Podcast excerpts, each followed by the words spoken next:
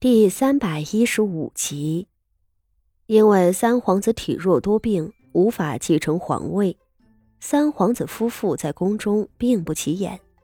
封地在三千里之外的楼兰，他们已经三四年没有回来过了。今年趁着年关时回京拜见。三皇子是个病秧子，三皇子妃倒是个能说会道的情感人。不过从前也是没有他说话的份的，如今因着二皇子誉王失宠，连带五公主昭娇也蔫了，三皇子妃才敢在太后跟前出头。太后笑而不语，招呼大家一同听曲。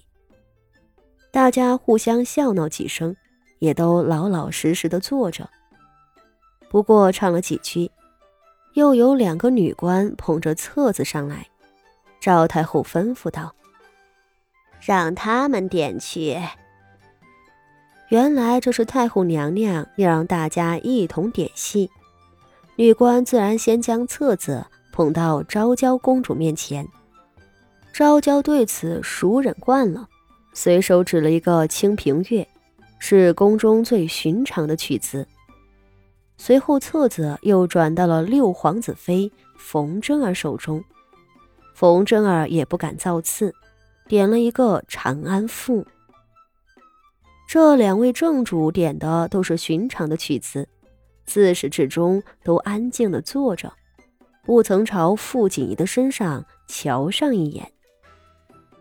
傅锦仪去着两人动作，不由松了一口气，看起来。这两位小魔头今日应该不会找自己的麻烦了吧？毕竟赵太后跟前儿可是不比别处，谁敢当着太后的面放肆？册子在女孩子们手里传来传去，上头几位郡主们都点了戏，除了那纯王的女儿淮南郡主性子跳脱，点了个有趣的武戏，其余的人。似乎都不敢有多余的动作，纷纷点了些平淡无奇的东西。赵太后性格随和，瞧着都说好。册子终于传到了傅锦仪的手里，傅锦仪拿过来扫一眼，这黄梅戏的曲目和京戏大不相同，好在他此前也是听过的。她身为一个身份平庸的臣女，自然不求出彩，但求无过。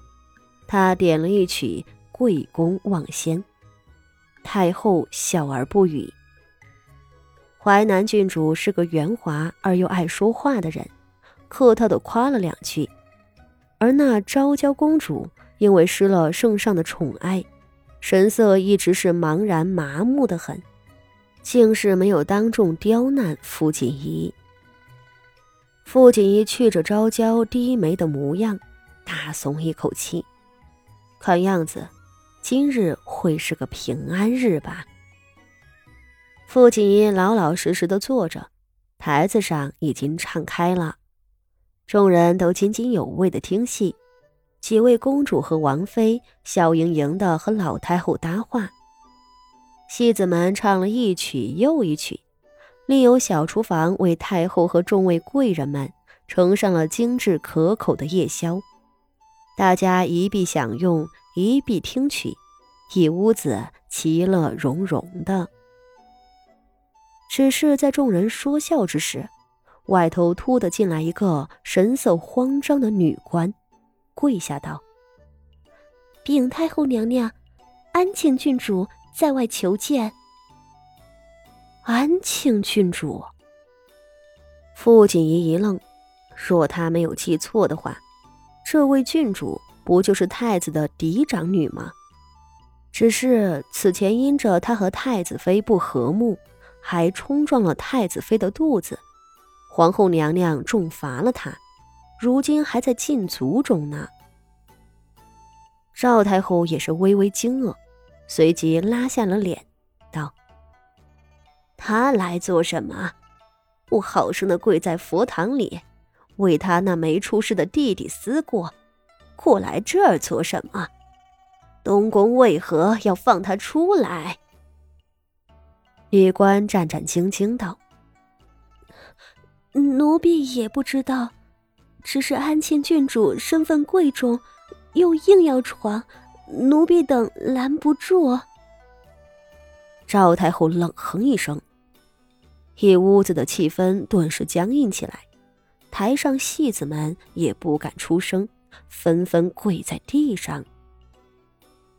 在座的何进公主看老太后生气了，忙请罪道：“是太子殿下和儿臣没能管教好他，等回头，太子殿下定会好生教训他的。”说着。